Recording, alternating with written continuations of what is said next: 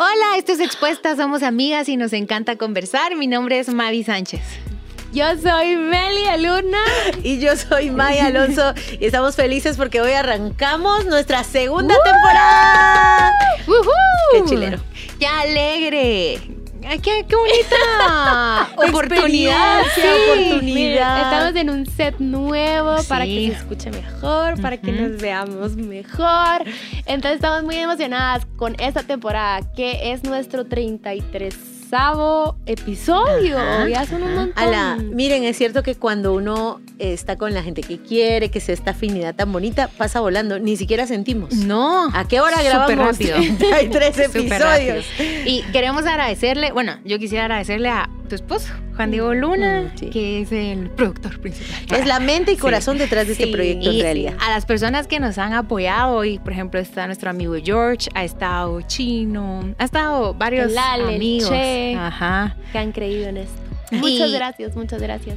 A las personas que comentan los videos, yo a veces tengo algunos chats que comparten el podcast de expuestas y escuchen esto y dicen, "Mm, qué buena qué onda". lindo. Gracias por compartir. Gracias. Por suscribirse, por compartirlo, por escucharnos, por, por todo. Sí. Gracias. Si las tuviéramos acá, les daríamos un abrazo. Sí, abrazote a todas. Gracias. Y a todos los que por ahí Sí, eh, ahí nos también hay escuchan también. expuestos. Yo quiero mandar un saludo especial. Eh, había un segmento que se llamaba Que todo México se entere. Quiero saludar a mi mamá. Es la que más temprano escucha los Mm, podcasts, me linda. comenta, me dice. Entonces, personalmente, quiero mandarle un saludo a mi mamá que es fan de, de este proyecto. Qué lindo. Mamá, tú no me escuchas hoy. y a la mía, un.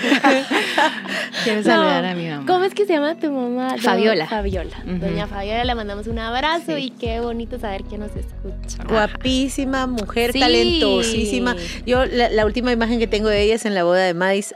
Qué maravillosa se miraba, hermosa. Y don preciosa. Ociel, siempre les digo que los quiero conocer. Sí. Pues cuando vengan, porque vienen así de repente de Shella, vienen, ni te Ni avisan. te he contado la última. Vienen y se van, entonces. No, en la última, conocerlos. nos quedamos hasta el domingo y el jueves ya nos vamos. Libres que les dicen. Libres que les llaman. Pues bueno, esta nueva temporada trae también una, una buena noticia y es que queremos eh, publicar contenido exclusivo donde haya una expuesta más, la que está aquí en esta Eso. cuarta silla del otro lado. Pero para tener acceso a este contenido exclusivo y ser parte también de ese contenido, queremos explicarles cómo se puede hacer. Sí, entonces, ¿qué viene ahorita? De, ya estamos en Patreon, entonces para todos los que nos quieran apoyar, eh, Patreon es una plataforma que ayuda a todas las personas que generan contenido para que podamos seguir. Entonces, em, tú das desde un dólar al mes hasta donde tu generosidad quiera, ¿verdad? Entonces te van debitando de tu tarjeta de crédito una mensualidad de la que tú dispongas. Entonces todas las personas que apoyen en Patreon, nos apoyen en Patreon, eh, van a tener el, el episodio del jueves, lo van a tener el martes. Y a partir de marzo vamos a tener una expuesta una más. expuesta más. ¿Y quién es esa expuesta? Puede ser tú. Entonces, eh, solo nos tenés que mandar tu pregunta. O lo que que- te lo, sí, tu pregunta de, de menos de 30 segundos. Ese va a ser nuestro filtro. Si no querés que tu voz se escuche, porque pues es súper mega confidencial. No quiero que sepan ni nadie que sospeche que soy Me gusta yo. mi mejor amigo. o sea, Entonces, este, solo nos pones ahí en el correo que no quieres que tu voz se escuche. De lo contrario, tu voz se va a escuchar y a nosotras tres vamos a estar respondiendo. Entonces, ¿a dónde mandas tu pregunta? A expuestas. Podcast, podcast arroba arroba gmail punto gmail com. punto Ahí está. expuestas podcast arroba gmail.com y ya respondemos tu, tu pregunta y eso va a ser algo más que también va, va a estar en Patreon a partir de marzo. Es como tener una, un acercamiento más personal, más privadito, más exclusivo con cada una de ustedes. Así que las que se han quedado con ganas de preguntar algo, pues ahora, ahora. Nuevo Y- segmento. Sí, Bonito. entonces los podcasts siguen en las plataformas donde lo has visto. Apple Podcast, Spotify y YouTube. Siguen ahí todos los jueves y ahí estamos. Pero también puedes descargar este app o visitar el sitio web patreon.com. Igual está escrito en la cajita de YouTube patreon.com diagonal expuestas. Suscríbete y ahí ya puedes tener toda la información extra que dijo Meli. Y desde ya, gracias por las que nos van a apoyar. Sí, Gracias. Bueno, L'amour. El amor. Como, eh, no me sale en francés como la maíz. el italiano, l'amore. L'amore, l'amore, l'amore. ¿Cómo te ha ido con el amore? ¿Qué historias tenés sobre el amore? Oigan, y es que este mes viene muy cargado de eso, de historias románticas, de enamoramiento, de, de amor. El amor está en el aire, en la conversación, en la narrativa, así que hoy de eso vamos a hablar. Ujú, Me encanta. Saben que hay un día para enamorados. Eh, independientemente de que he tenido buenas rachas donde no estaba enamorada, creo que ver a una pareja de enamorados es algo muy lindo. Ver a dos vos por, Ay, sí. por causa de y fascinación de que el otro existe, la verdad es que siempre es bonito y habrá momentos donde nos toca a nosotros estar enamoradas. Habrá momentos donde nosotros no, nos, no estamos Ujú. enamoradas, pero igual vamos a hablar de ese tema, el enamoramiento, esa cosa que uno no busca, pero sucede cuando menos la espera y cuando llega uno se asusta, etcétera, etcétera. Sí, porque miren, esto del enam- enamoramiento es bien bonito. Nos conecta con esta vulnerabilidad de la que sentís no tenés mucho control, pero igual es bien bonito sentirla. Y yo, eh, a mí me gusta mucho el romance y recuerdo que Shakespeare se refiere a esta etapa como dulce dolor. Y sí. Es muy dulce, causa esta especie de dolor, de incomodidad, de, de esto que sentís en el estómago. Pero qué lindo porque este es, esto es parte de la experiencia humana y es parte bien básica del amor tal cual, cuando va creciendo. Esto que no buscas, pero que te sucede porque hablamos aquí de química, hablamos de, de eso que no se puede forzar, de es, lo veo, me ve y algo sucede, porque esa parte, y yo creo que por ahí de pronto nos perdemos, esa parte no se puede obligar porque el amor siempre se da en libertad, el enamoramiento también surge, sucede, no puedo obligar a que a, a gustarle a alguien, o sea, yo no puedo obligar a otro que guste de mí. Tampoco nadie me puede obligar que a mí me guste un fulano, no se puede. Y cuando se da, se da. Bueno, yo quiero hacerles una pregunta para empezar. ¿A qué edad sintieron eso? A los 12 años. Yo también. Sí, yo a los también, 12 o sea, años. fíjense que Imagínate, yo tendría que, creo que yo a los 11 quizás. Sí. Sí, Ah, prematura. Es que más, porque ¿saben por qué me acuerdo? Porque estaba en quinto primaria. Sí, contanos, contanos. Tenemos que contar. Qué barbaridad, un año antes. No, yo me recuerdo porque estaba en quinto primaria y es eso que no sabes cómo decirle, los grandes le dicen de una Ajá. forma, no se lo contarías a nadie porque cuando estás en quinto primaria o incluso en sexto sos muy chiquita para ser grande y muy grande para ser Ajá. chiquita. ¿Y a quién le decís esto? Entonces me recuerdo que estaba en quinto primaria. Querido diario. Cabal, Querida almohada. Querida almohada. ¿Qué es esto? ¿Qué palabra le ponemos? ¿Será que esto es de lo que hablan los grandes? Yo sí recuerdo por ahí, por quinto primaria, eh, que empezás a ver, hay una partecita que casi sin notar empezás a ver como, ah, caray, así ha sido mi compañero durante mucho tiempo, pero qué bien se ve. O sea, es Qué bendición. Qué ¿eh? bendición. Como decía Yoyito, el plan de Dios para mi vida va pasando por el patio. Es esto, ni siquiera te das cuenta cuando de la naturalidad, que solo son X personas, empiezas a verlos diferentes. Entonces, como por ahí, 11 Yo años. también. Yo te- bueno, yo tenía 12. Ajá. ¿Quieres contar tú? Sí, no, contá tú. Bueno, yo tenía 12 y me recuerdo que me empezó a parecer guapo uno de un año más grande que yo. Sí, un año más grande que yo. Él está en un, en un grado más grande. Por primera vez contado. pues. Este es- esto va a ser el contenido contado, exclusivo que van a ver en Patreon. amor, Sí, amo, tú fuiste el elegido. Y él también estaría diciendo acá y no fui yo a los 12. Entonces, este, está, bueno, no sé ni cómo, como tú decís, no es que te avise, solo pum, No. llegó y yo, ah, ve pues. Y este, yo me recuerdo que cuando estábamos en el mismo edificio en mi colegio, ahorita no sé ni cómo está, pues, pero en ese momento compartíamos con más grandes eh, como el, la misma área. Entonces, no nos tenían como aislados por, por, por grado, sino que la clase de la par podría ser, podía ser de dos, tres grados más arriba que tú, y pues así era, verás, porque era high school. La cosa es que, o school, no me recuerdo. La cosa es de que yo me recuerdo que hayan dos formas de bajar al primer nivel. pero por una no pasaba por su clase y por la otra sí. La otra era más larga, pero valía la pena. Clásico. Y así, así, todo, y bajaba y así para ver si me veía. Y la cosa es de que cuando entra, no sé si ustedes, bueno, no sé, Maite, tú tal vez ya no, pero te amo. no sé si le voy a No decir sé si gracias o qué. MSN. Sí, yo ¿Qué? ah, MSN. ¿Qué es eso? MSN. No. es eso? ¿Tuviste MSN? Mucha MSN, bueno, es mucho de mi ¿Qué es? época. MSN era como un... mm, ¿Qué? O sea, no había, no había un WhatsApp, entonces el MSN era que tú te Ah. metías a una página. Fijo, no tuve. No, me imagino. Es que- Messenger, MSN. Messenger, ajá. Ajá. Messenger. MSN. Te está diciendo en inglés. Y lo que, y lo que Messenger, sí tuviste, donde enviaban era- los zumbidos. Pero, pero fijo, no lo usé. Eras, o sea, tenías que meterte a tu computadora, meterte a MSN y lo que se hacía así era platicar en chat en la computadora en vez de por Sí, el celular. sí, sí, sí. Mm, Entonces, para todas repente, las pero chiquitas que nos están No, viendo, era eso un chat MSN. con correo electrónico. Así, con correo Ajá. nunca lo usé, o sea, yo usaba el MSN para, Yo hablaba con para la hablar, gente. ¿verdad? Sí, sí, sí. Entonces tú le podías hablar a las personas que estaban conectadas, Sí. y no, no. Entonces yo me recuerdo que lo que hacía para, porque yo lo tenía el MSN, entonces yo lo que hacía para que se diera cuenta que yo estaba ahí era me salía y me volvía a entrar para que Para me que le hablara. diera la notificación. Porque yo no le iba a hablar, pero él me Oigan. hablaba. Y Pero ya como- pasado no sé cuánto tiempo duró, pero ya. Como pasó. que se nos despierta la creatividad como para ¿Cuántos años tenés tú? 29. 29, 39, Sí, como 7, porque yo me recuerdo que usaba así ya como a los 17 o 16, fíjate. O sea, Creo que usé alguna el- vez. Ajá, Ajá. yo estaba más chiquita, Ajá. tenía 12. No, hombre, Y me o peleaba sea, con mi hermano para que me diera la ¿cuántos compu porque tenés? teníamos una compu. 27. 29, ojalá. Ah, 20. este año cumplo 29. 30.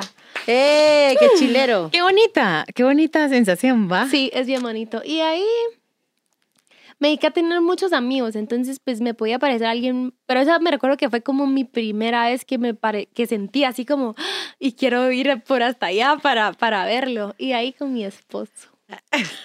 Hay de intensidades a intensidades. ¿Y tú? Ay, sí, a los 12 años. Contanos. No, Ay, expuesta. No, o sea, vamos en el tema y cuando yo lo sienta lo voy a contar. Yo lo voy a contar. siéntalo ya. No, pero o sea, siento Ahora. que me descompone hablar en la voz, soy la peor, mucha. Pues. No, sigamos. Entonces de enamoramiento y la maíz queda pendiente de contar los historias. Sí, Sí, voy a contar para que lo busquen en Facebook. no es cierto, es broma. ¿Vas a decir el nombre? Pero fijo, ya no contó nada. No, ya no. Bueno, el nombre, pues señores. esto, Pues, miren, pues. Hablaron de ti. Es- Mira, disculpa, tú conocías, estudiaste con Mais.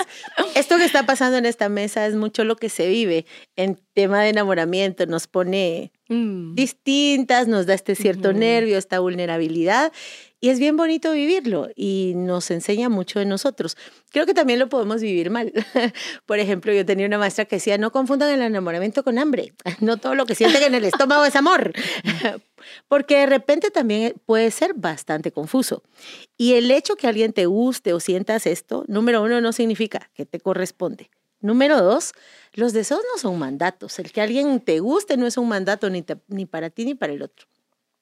Pero número tres, qué bonito es vivirlo y cómo es la primera fase o la primera parte de lo que después va a derivar en amor y en todo esto tan bonito que, que se celebra también.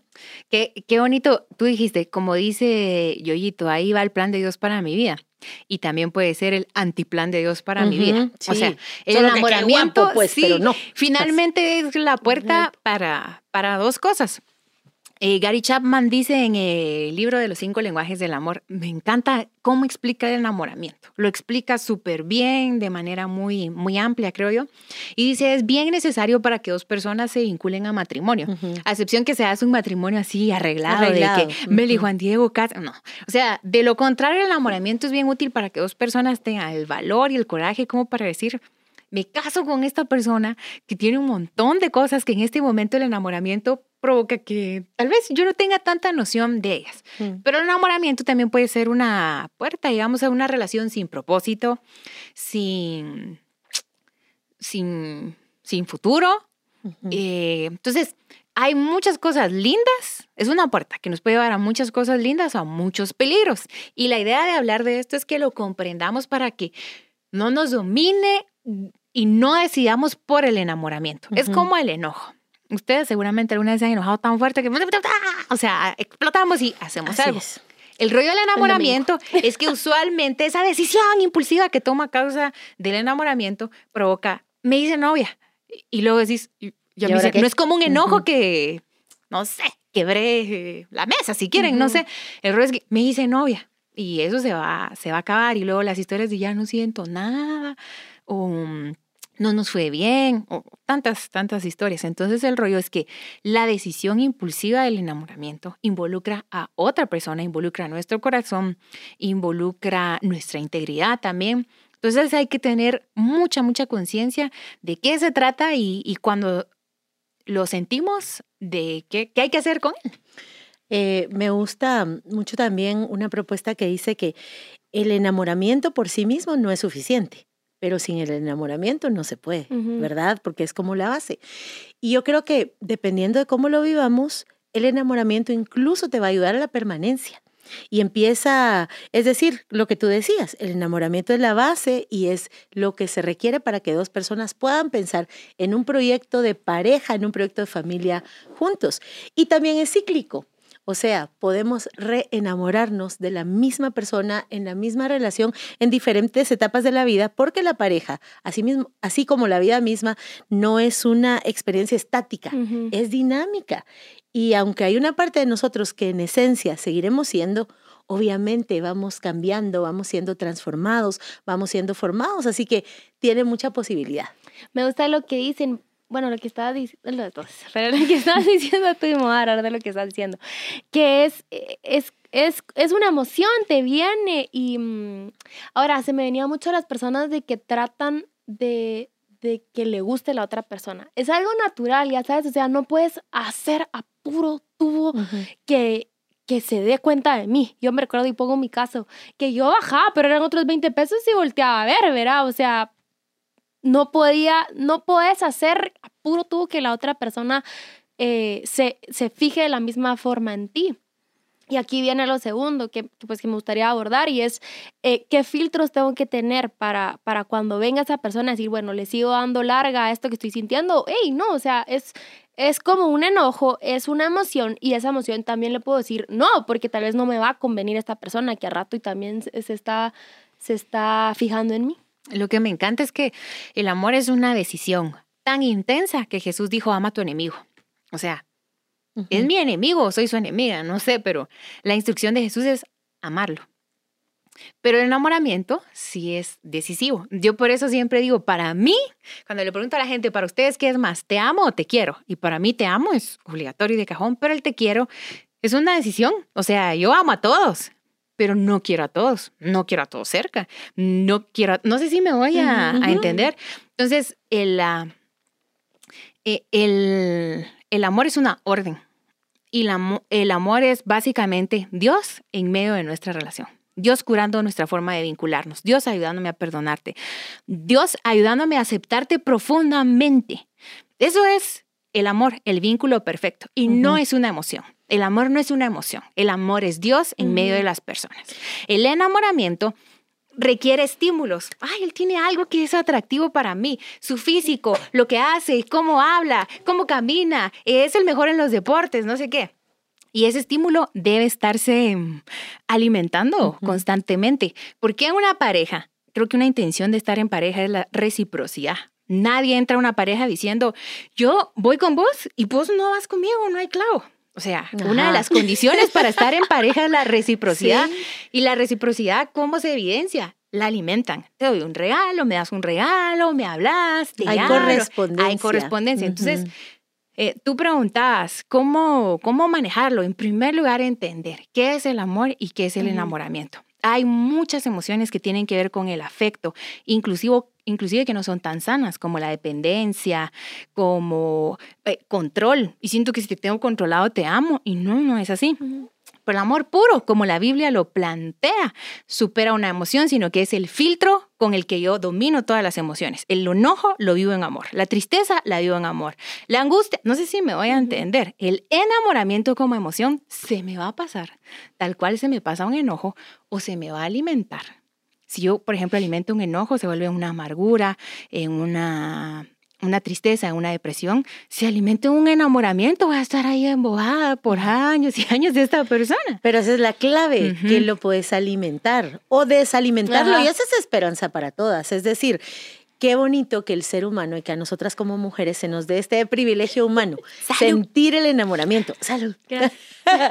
¿Saben qué es lindo? Saber que no estoy como tirada ahí, ay, estoy enamorada, estoy desahuciada, ya, ya voy frita porque no puedo salir de aquí. No, como es un estímulo, con que yo deje de estimularlo, naturalmente va a empezar a decrecer. Y sabes qué, bueno, ¿quieres seguir? No, dale, dale hay veces que eso nos lo, imagina, nos lo imaginamos. Total, total. Porque el otro le, pone carita feliz a todas y porque te puso a ti, tú decís ya. Ya, y sabes que el día. encontrás, encontrás amigos, bueno, en nuestro caso de pronto encontramos amigas de salís, ¿verdad? ¡Ah! Te está viendo, no, el otro ni te está viendo, no, te está viendo, en serio, sí, sí, de verdad te está, no, el cerebro tiene una capacidad para imaginar historias, para crear castillos en el aire, estos rosaditos y todo el rollo. Y de repente todo lo que pensás también te hace sentir, y eso también es un estímulo, pero en los hechos y en el otro no está sucediendo nada. Entonces, Mais decía, amar, ese amar imperativo genérico a toda la humanidad, em, que Dios me lo pide a mí, yo no lo puedo venir y exigir del otro en un campo romántico, porque en el campo romántico surge en primer lugar, naturalmente, ese deseo, esa correspondencia, esa afinidad, esa compatibilidad. Y a partir de ahí, mi decisión, mi voluntad ya se implica, porque yo elijo amarte cada día de mi vida. Entonces ya empezamos a hablar de otro componente del amor el compromiso. Estoy aquí porque quiero, desde mi libertad, porque quiero seguir estando contigo, porque tengo mis compromisos contigo. Y yo creo que es bien importante saber qué es lo que el amor sí es. Digamos, el amor edifica, el amor construye, el amor se compromete, el amor no agrede, el amor acepta. Para poder empezar a diferenciar entre todo esto temporal o esto que a través de mi decisión es más permanente. Y saben que tenemos que ser un poco menos temerosas de decir sobre el enamoramiento. ¿Ustedes han estado tristes algún día de que hormonas, pasó algo? Cualquier día. Digamos, yo como no estoy tan acostumbrada. No estoy tan acostumbrada a la tristeza. Cuando la siento me preocupo mucho. O sea, yo de, porque esto, o sea, de Qué bonito eso. Ah, me, me, asusta mucho. Hasta me empezó a temblar ahorita el pie así. Em, estoy más acostumbrada al enojo, por ejemplo. O yo sea, al revés. sí. Yo no estoy tan acostumbrada al enojo y entonces me asusto a mí misma cuando estoy muy enojada. Pero la tristeza me la conozco. O, por ejemplo, a la angustia. Ahora, no significa que cuando yo me enojo me asusto. Ni cuando estoy triste, es como de, bueno, estoy triste, voy a llorar, voy a hablarlo con alguien, ya sé que van a pasar tres o cuatro días, y si ando sentida más que enojada, ya sé que va a pasar un mes. O sea, como que sé que viene. Lo mismo con el enamoramiento. Va, estoy enamorada, no me asusto. Esto puede pasar. Entonces tal vez voy a estar viendo a esta persona.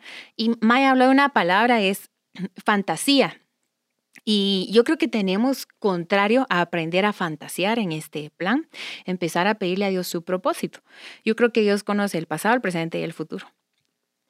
Si vivimos de nuestras fantasías, vivimos de nuestros ideales que pueden ser alimentados por nuestro propio engaño, pero si vivimos por el propósito, Dios siembra en nosotros pensamientos y sentimientos. La Biblia dice que Él pone en nosotros el querer como el hacer. Entonces, yo sí creo que una cosa es fantasear y otra cosa es la fe. Entonces, por ahí tú estás conociendo a una persona y decís, esta relación tiene propósito. Más allá de que yo fantasé, puedo saber que esta relación tiene propósito. No sé si me, me voy a entender. Entonces, eh, el otro ya no es el sospechoso que me descompone, que me pone babosa, que no sé qué, sino que ya es, mm, aquí hay propósito, entonces dejo de fantasear y empiezo a creer. No sé si me doy la diferencia. ¿Qué es el error que muchas veces hacemos las cristianas? Estoy creyendo por él y estoy orando por él y el otro cuate no sabe. O sea, porque estás fantaseando y amándole al, al, ese hecho fe. No y, sé si sí, y le sumamos misticismo. E, este misticismo eh, donde mezclo todo, entonces no, fijo, él es el plan, no sé qué, ¿verdad? Y, y le meto mucho de Dios. Yo me recuerdo que bromeaba a alguien en, en, la iglesia donde yo iba cuando era soltera. Mira, pues vos machucalo, porque la Biblia dice que donde tú pusieras la planta de tu pie. me, me, explico. O sea, empezamos con esta narrativa, con estas ilusiones. Nunca voy a olvidar una charla que yo tuve con mi papá y me dice, mira, la ilusión es algo bien bonito, o sea, y te hace sentir y te hace que te brillen los ojos, pero te puede llevar a ser ilusa, ¿verdad? Porque se basa en ideas, porque se basa no en hechos. Cuando a mí me toca acompañar a alguna pareja, ya sea de noviazgo o de matrimonio, em, por ejemplo, alguien me dice, sí, sí, sí, ya estamos trabajando porque ya nos pusimos de acuerdo. Pero eso no es. ¿Qué hechos? ¿Qué acciones? Eso me aterriza al punto concreto. ¿Qué hechos? ¿Qué acciones? ¿Qué, puedo, ¿Qué es observable para poder concluir? Sí, esto tiene un propósito. Sí, esto tiene correspondencia. Sí, esto es correcto. Son hechos observables, acciones. Compromiso. Claro, fíjense que decía, eh, me decían hace poquito que estoy en este tema de la salud, del peso y así, y la persona que me acompaña me dice, Maya, pensar no engorda, comer engorda. Eh, desear no engorda, comer y, comer lo que no me corresponde, comer, ¿verdad? Entonces, todo lo que pensés, lo que pensás no necesariamente construye algo. Lo que hacemos, lo que al final es observable y concreto, que es, no te estamos diciendo no vivas esta parte tan bonita, pero no puedes tomar decisiones ah, desde ahí. Esta parte del enamoramiento no está hecha para ser permanente. El amor es permanente, el enamoramiento no. Entonces es bien importante que, veamos, ¿estoy en esta fantasía o estoy en un propósito? Como tú decías, ¿cómo sé si le doy viaje a esto? Porque en el al enamoramiento uno sí se entrega. Por ejemplo, uno no se entrega a la tristeza, uno no se entrega al enojo, pero al enamoramiento, cuando tenés seguridad, te entregas. Ah. Es como cuando dicen esta frase, cayó en los brazos de Morfeo, pues se durmió. Eso, al en el enamoramiento te entregas. Claro que bajadita y sin frenos. exactamente.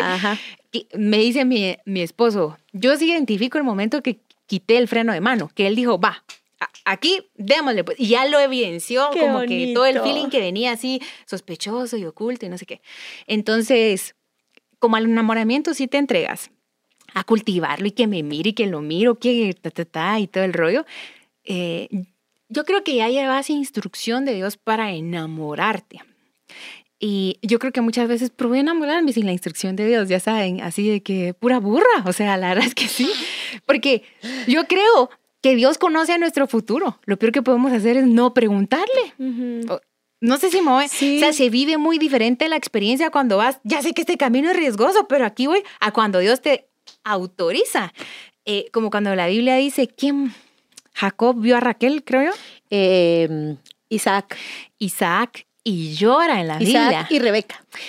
Cuando Isaac ve a Rebeca, llora de enamorado, llora y dice que gritó, lloró y la besó. O sea, se imagina qué profundo bueno. ese, ese, enamoramiento de un matrimonio arreglado. Ajá. Entonces, significa que el, el siervo se dirigió, se, se, dejó dirigir por el Espíritu Santo, de tal manera que localizó a alguien quien Dios ya sabía que Isaac se iba a enamorar de ella. Entonces, si Abraham le encargó a su siervo que le buscara eh, esposa a Isaac, yo le puedo decir a Dios, le puedo decir al Espíritu Santo que se encargue de mí en este asunto y que me busque a alguien que el Espíritu Santo ya va a saber, saber que va a decir, ay, Dios mío, esta persona. perdón, no obvías esa voz, porque si ya se lo dijiste, Dios responde. Entonces uno a veces que se quiere hacer la loca así como, vamos a seguir y tal vez no, o tal vez sí. Y, y, y, si no, si estás dudando en si es la voz de Dios, creo que Dios ha puesto en ti voces sabias que, que les puedes ir a contar, como es Él y, y pues tengo esto, ya estoy conocerlo, sé esto de él. Personas que te pueden decir desde entradita, no te conviene. Y ahí es donde decimos, sufrí de amor. No, sufrimos por desobedientes, porque de entrada sabíamos que no. Sufrí por, o sea, el amor te hace sufrir. No. O sea, todo lo que el amor hace, todo lo que Dios hace es construirnos. Sufrimos por, incluso sufrimos por las decisiones del otro, voy a decir. Sí, puede ser. Y sufrimos porque somos humanos. Sí. Porque tenemos esta vulnerabilidad e imperfección. Así que puedes vivir todo esto bien bonito porque esto en teoría se mira bien bonito y como que tiene un camino recto y ta, ta, ta. Pero en la mm, experiencia humana, con toda tu vulnerabilidad, podemos estar equivocados en el enamoramiento, en las emociones, en los pensamientos. Pero no podemos estar equivocados si nos basamos en los principios de Dios. Jacob y Raquel es otra parejita que me gusta de la Biblia. ¿En qué sentido? Esa parejita. Esa, esa parejita. Miren pues, Jacob y Raquel a la que, que a la, esas historias son wow, de verdad que son wow. Pero ahorita que dijiste Jacob y Raquel, dice la Biblia que Jacob trabajó por ella. Escuchen, amor y trabajo. O sea, eso ya no era solo enamoramiento. Ya no solo era WhatsApp. No, no, no, era su crush, pues solamente eso. No. porque Jacob trabajó por ella. Porque el amor va ligado con el trabajo. Uno trabaja por aquello que ama. Y uno ama, eh, eh, ama su trabajo. Y entonces hay una relación entre amor y trabajo, entre amor y esfuerzo, porque el enamoramiento no te cuesta nada, ¿verdad? O sea, no te cuesta nada, pero el amor trabaja, el amor se esfuerza. Y dice la Biblia que él trabajó siete años por ella, aparte de los siete que había trabajado, pero eso será otro podcast, pero siete años por ella, y que le pareció como poco tiempo porque ella valía la pena. 14 años que le parecieron. Y por el otro lado, si algo les quiero decir antes de terminar este, este episodio, es que mujeres, disfrútenlo. O sea, ya estás en esta temporada de que te están mandando flores, que te hace poemas, que casi que canciones, qué sé yo, y ya quieres que te pida que sea tu novia. O sea, disfrutate esa temporada. Hay una temporada para todo. Disfrutate que te estén conquistando porque, ay, es lo más bonito. y, para eso está, eh, para eso está otro episodio que puedes ir a ver si está bien que, nosotros conquistemos o ellos, pero ellos son los que te tienen que conquistar. Él es el que te tiene que conquistar. Y tú disfrutaste esa temporada de enamoramiento. Sabes que hay personas que muchas veces dicen, y yo le pregunté si va en serio o no. Llevan dos salidas. sí, dale tranqui, dale tranqui. Me gusta eso. Disfrútalo. Tiene su propia naturalidad, tiene su propio ritmo. No lo hagas lento, pero no te apresures. Qué bonito. Bueno, esto fue, esto fue el episodio enamoramiento. Feliz día del cariño. Les mandamos un abrazo. Disfrútenlo con su novio, con su esposo, con sus amigos, porque también es el día de la amistad. Y ya, las vemos el próximo jueves y para los de Patreon el martes. Chao.